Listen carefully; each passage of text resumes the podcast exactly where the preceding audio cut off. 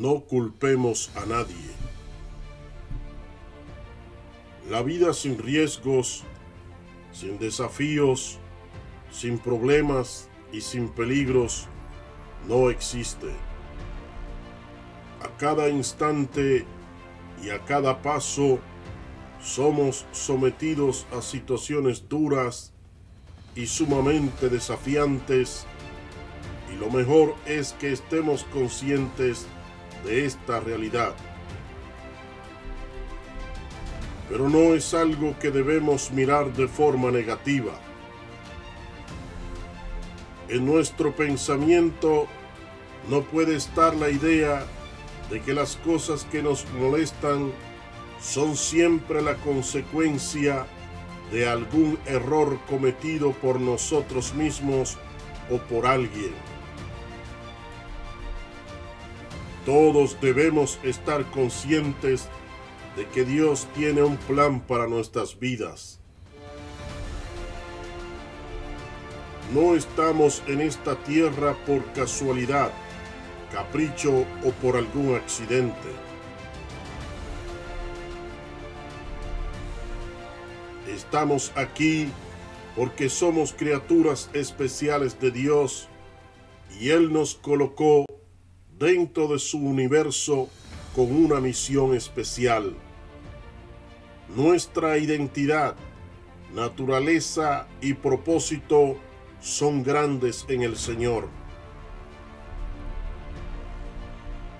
Dios le dijo al profeta Jeremías en el capítulo 1, versículo 5, Antes de formarte en el vientre, ya te había elegido, antes de que nacieras, ya te había apartado, te había nombrado profeta para las naciones. Y el Salmo 139, versículo 15 dice, Mis huesos no te fueron desconocidos cuando en lo más recóndito era yo formado, cuando en lo más profundo de la tierra era yo entretejido. En la versión Palabra de Dios para Todos dice de la manera siguiente, Tú sabes todo de mí, tú viste mis huesos crecer mientras mi cuerpo se formaba en el vientre de mi madre. Y en el versículo 16 añade, tuviste formarse cada parte de mi cuerpo, todo ya estaba escrito en tu libro, fueron formadas a su debido tiempo, sin faltar una sola de ellas. Aparte de que la Biblia dice que los seres humanos fuimos creados a la imagen de Dios, esta porción de la escritura enseña que el Señor estuvo en el proceso de la creación y desarrollo de cada persona de manera particular. Siempre hemos estado bajo la mirada, atención y cobertura de la presencia divina. Por eso en el libro del profeta Isaías, capítulo 43, versículo 2, está escrito lo siguiente. Cuando pases por las aguas, yo estaré contigo, y si por los ríos, no te anegarán.